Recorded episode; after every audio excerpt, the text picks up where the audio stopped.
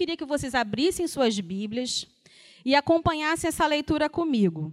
Ela se encontra lá no livro de Ezequiel, no capítulo 17, versículos do 22 ao 24. Amém? Ezequiel 17, versículos do 22 ao 24, eu vou ler para a gente ganhando tempo. Amém? Assim diz o Senhor Deus: Também eu tomarei a ponta de um cedro e a plantarei.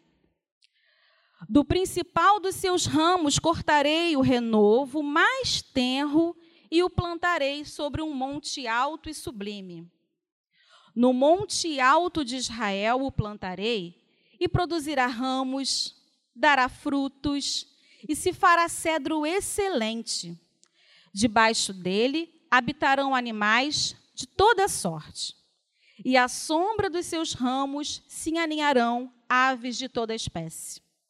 Saberão todas as árvores do campo que eu, o Senhor, abati a árvore alta, elevei a baixa, sequei a árvore verde e fiz reverdecer a seca.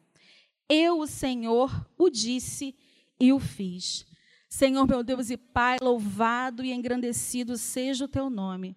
É com muito temor e tremor, Senhor, que eu me encontro aqui neste lugar, Senhor. Agradeço a Ti por essa oportunidade, mas, Senhor, que de mim, que eu não tenho nada para falar, mas que o Senhor apenas me use, Senhor, como um canal Assim como o Senhor falou ao meu coração, durante esse período que eu vim me preparando, que eu estudei, fala, Senhor, ao coração dos meus irmãos nessa noite e glorifica o teu nome. É o que nós te pedimos e te agradecemos, em nome de Jesus. Amém.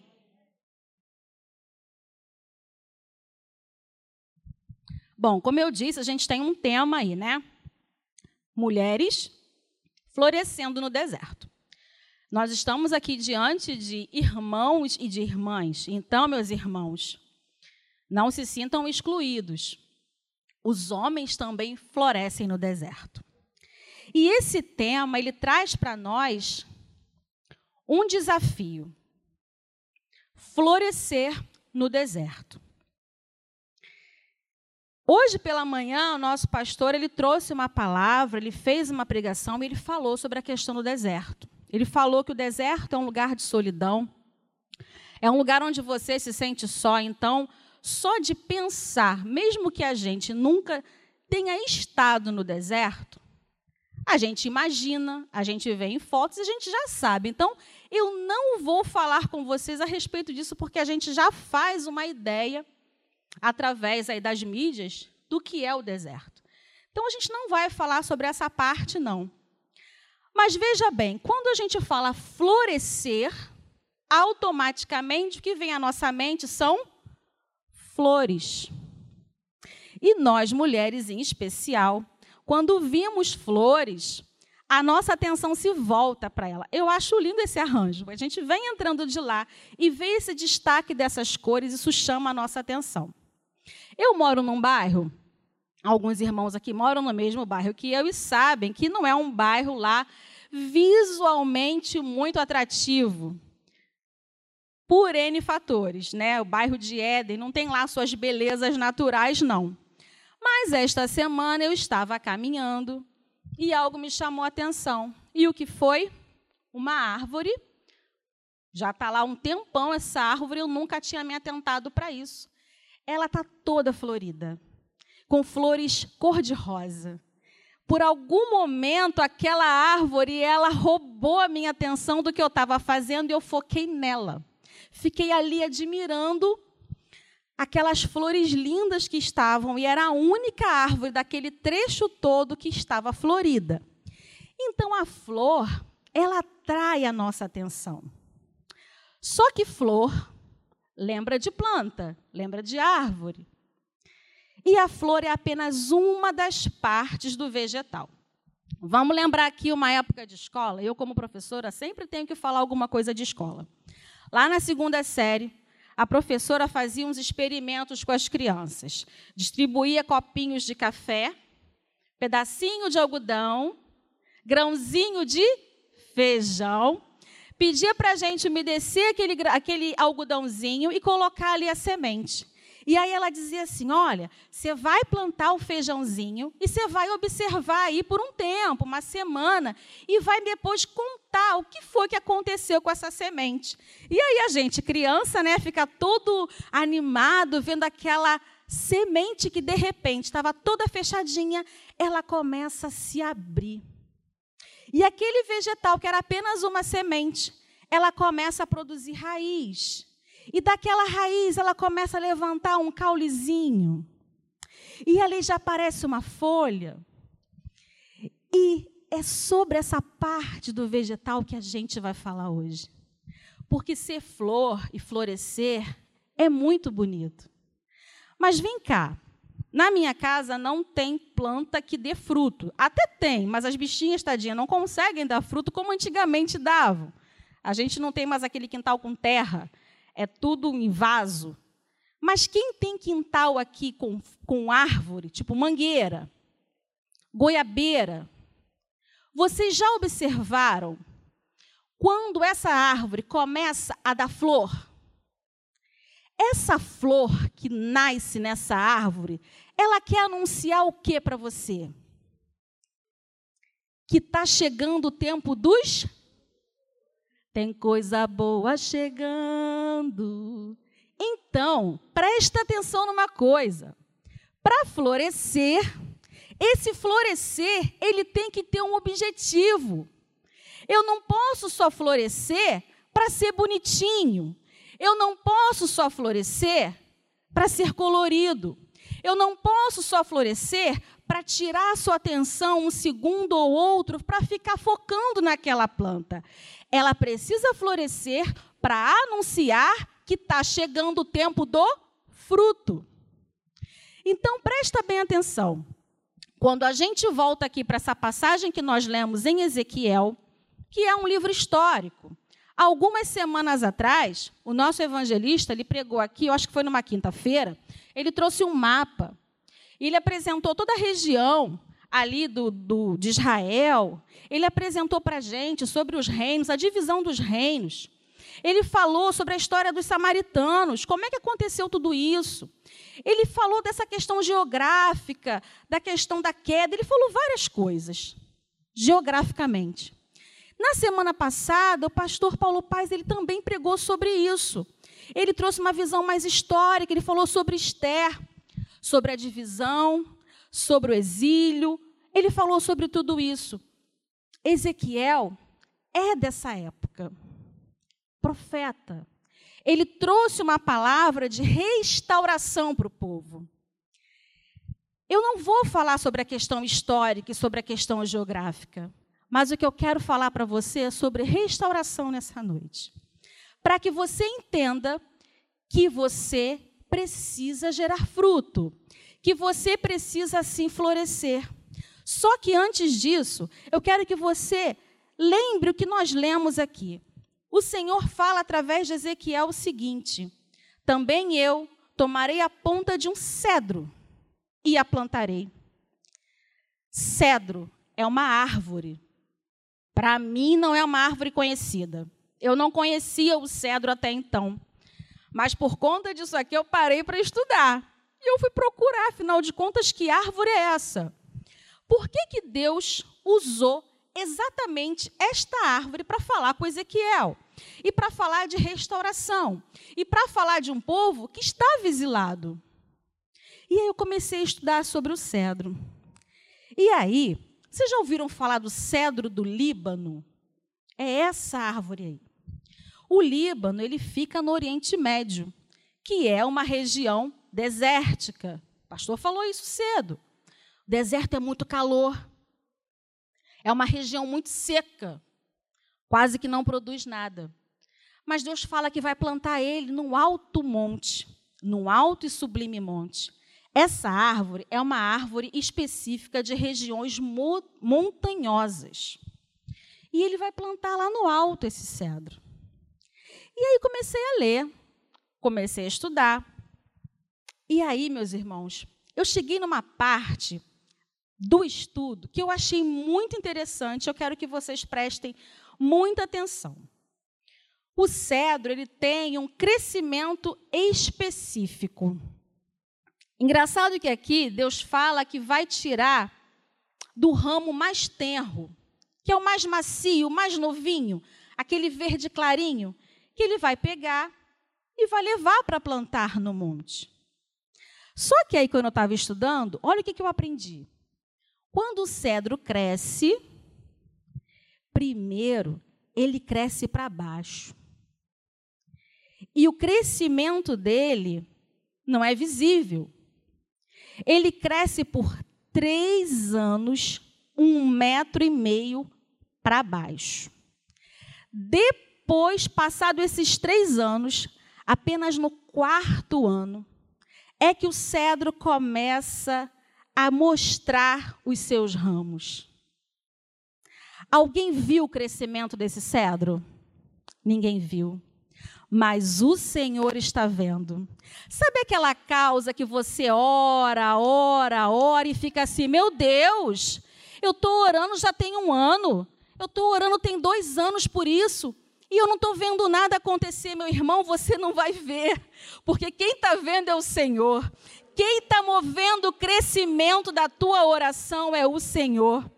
Ele é quem dá o crescimento. A você e a mim cabe orar. E aí o cedro ele vai crescendo para baixo, ele vai crescendo para baixo.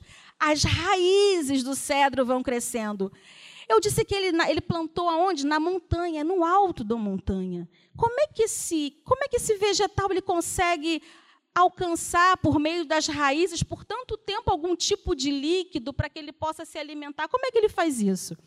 E aí eu fiquei mais empolgada ainda, porque as raízes do cedro, elas crescem, elas encontram obstáculos, porém ela não se desvia do obstáculo, que geralmente são pedras. E pedra me lembra rocha. Quando o cedro encontra uma rocha, sabe o que ele faz com essa rocha, meus irmãos? Ele não se desvia da rocha ele abraça a rocha.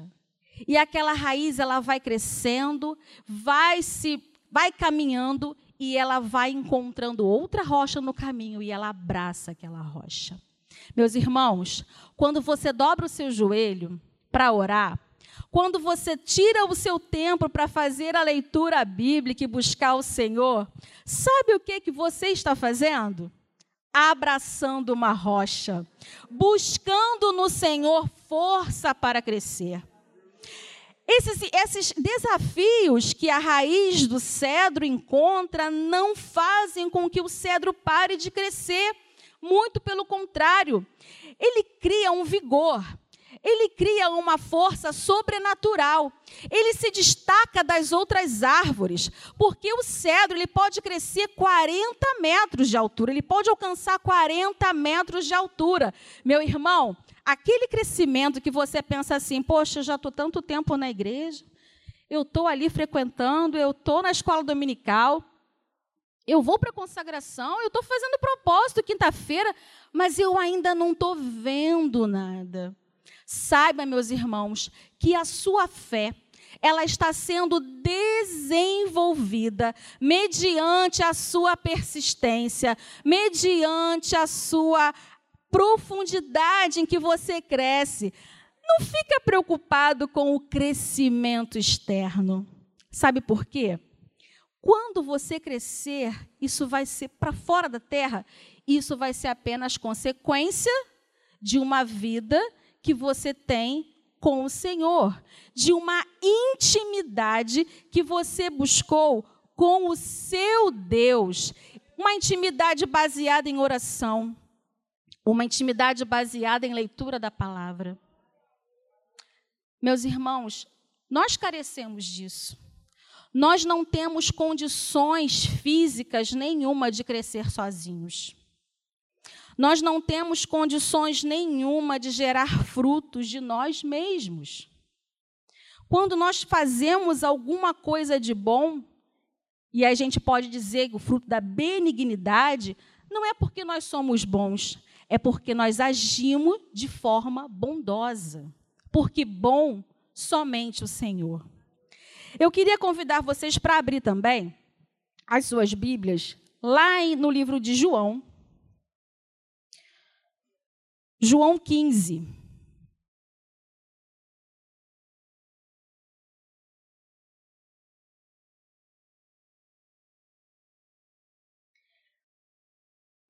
Como é interessante, né, o Senhor ele nos ensinar através desses elementos da natureza, não é verdade?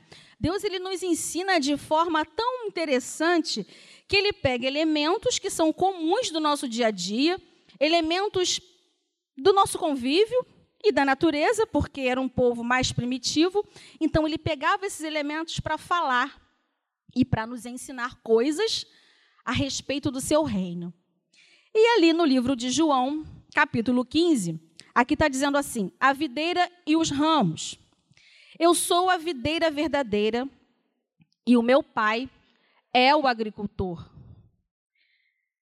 Todo ramo que, estando em mim, não der fruto, ele o corta. E todo o que dá fruto, limpa, para que produza mais fruto ainda. Vós já está limpos pela palavra que vos tenho falado. Permanecei em mim e eu permanecerei em vós. Como não pode o ramo produzir fruto de si mesmo, se não permanecer na videira? Assim, nem vós o podeis dar, se não permanecerdes em mim. Eu sou a videira, vós os ramos. Quem permanece em mim e eu nele, esse dá muito fruto, porque sem mim nada podeis fazer. Se alguém não permanecer em mim, será lançado fora à semelhança do ramo e secará. E o apanham, lançam no fogo e o queimam. Se permanecerdes em mim e as minhas palavras permanecerem em vós, pedireis o que quiserdes e vos será feito. Nisto é glorificado meu Pai, em que deis muito fruto e assim vos tornareis meus discípulos. Como o Pai me amou, também eu vos amei. Permanecei no meu amor. Se guardardes os meus mandamentos, permanecereis no meu amor. Assim como também eu tenho guardado os mandamentos de meu Pai, e no seu amor permaneço. Tenho-vos dito estas coisas para que o meu gozo esteja em vós e o vosso gozo seja completo. O meu mandamento é este: que vos ameis uns aos outros, assim como eu vos amei. Ninguém tem maior amor do que este, de dar a alguém a própria vida em favor dos seus amigos.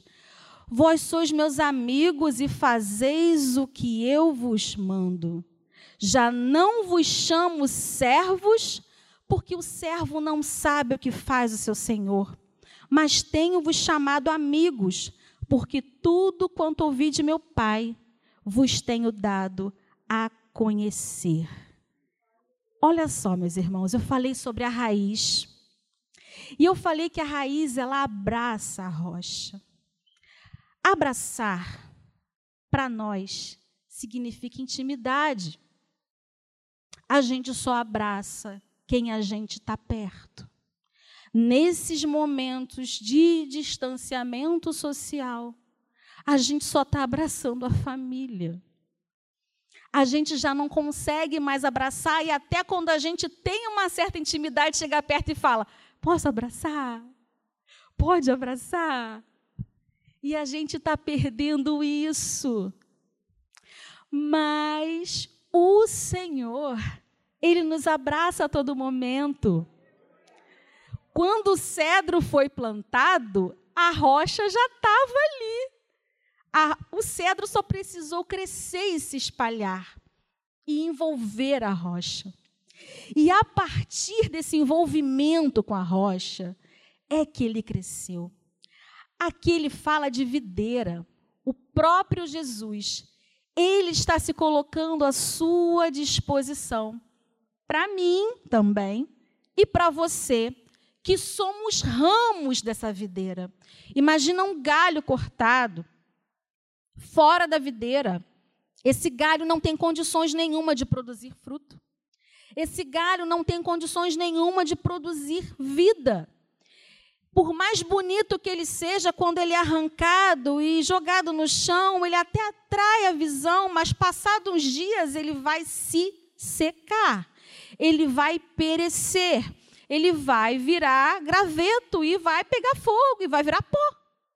Mas se esse galho ele estiver junto da, da videira, que é o Senhor Jesus Cristo, que é aquele que está perto de nós, ele transmite a sua vida para nós.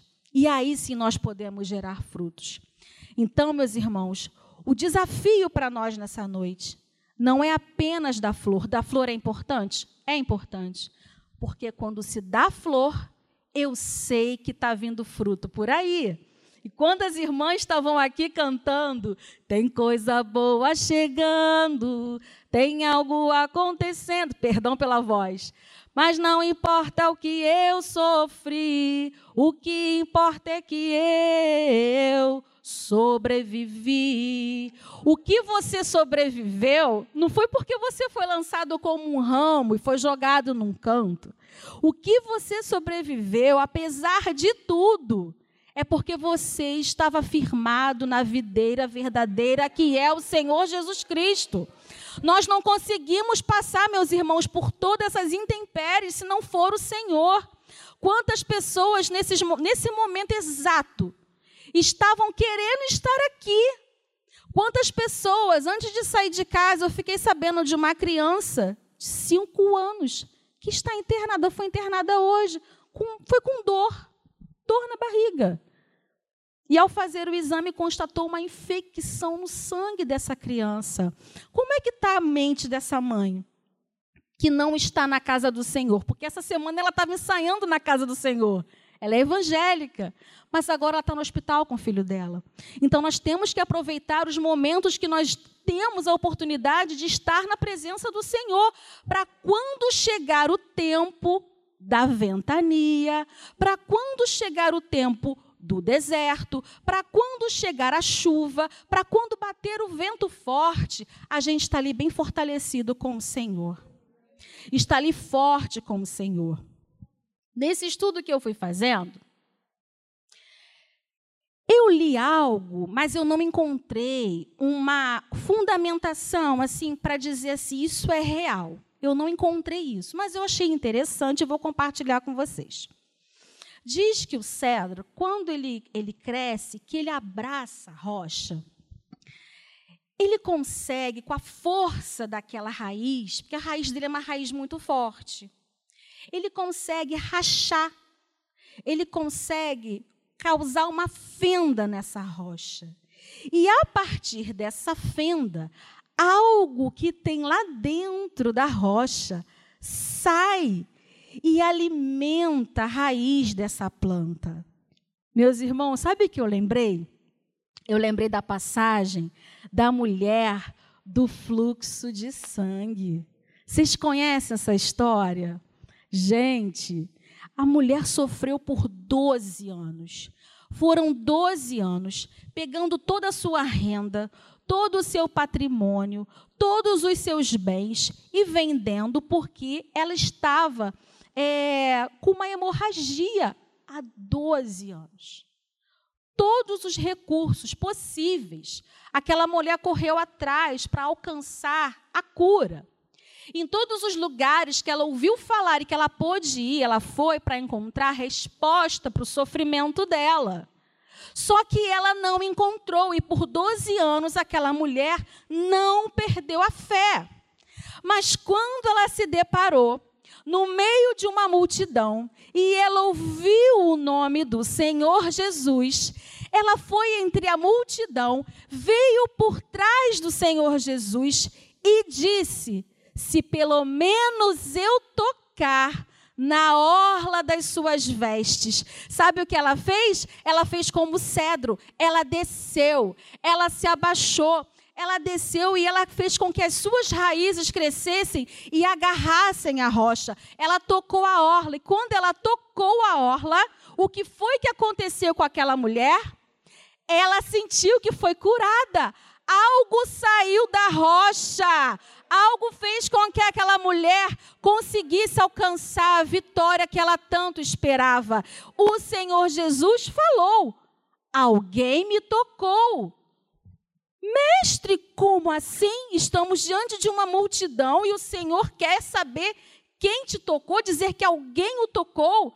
E o mestre diz: Sim, alguém me tocou de forma diferente, porque eu senti que de mim saiu algo. Eu consegui fazer algo diferente que eu não fiz a ninguém nessa multidão. Talvez você nessa noite seja como essa mulher, porque veio aqui em busca de uma resposta. Já foi em vários lugares e não encontrou aquilo que você tanto sonha, aquilo que você tanto deseja, aquela sua necessidade, meus irmãos essa rocha, esse Jesus Cristo que estava no meio da multidão, ele não foi embora, não, ele está aqui no nosso meio. Ele foi, mas deixou o Espírito Santo dele conosco. Então, clame ao Espírito Santo, creia que o Senhor Jesus, ele é o seu amigo verdadeiro não sou eu, não é o pastor, não são as irmãs do ministério. A gente tem até boa vontade, a gente até se esforça para ajudar, a gente até se compadece de um irmão, mas realizar aquilo que você quer, não espere de nós, não, porque somente o Senhor Jesus entregou a sua vida na cruz. Ele morreu para que você tivesse vida e vida com abundância. Busque ao Senhor Jesus. Ele é o seu amigo verdadeiro. Ele é aquele amigo que você pode chorar. Ele é aquele amigo que você pode contar os seus maiores segredos, as suas limitações, as suas deficiências. E, inclusive, eu queria até falar só um pouquinho sobre a questão do amigo antes da gente terminar. Um minutinho. A palavra amigo, ela tem umas origens que não tem uma explicação assim é, firmada. Tem várias especulações aí. Só que a palavra amigo, na língua inglesa, desculpa o pessoal de língua inglesa, eu vou falar aqui, é, se pronuncia friend. Friend, tá? A palavra friend vem derivado da palavra freedom, que na língua inglesa, traduzida para o português, significa liberdade. Ou seja, liberdade gera amizade.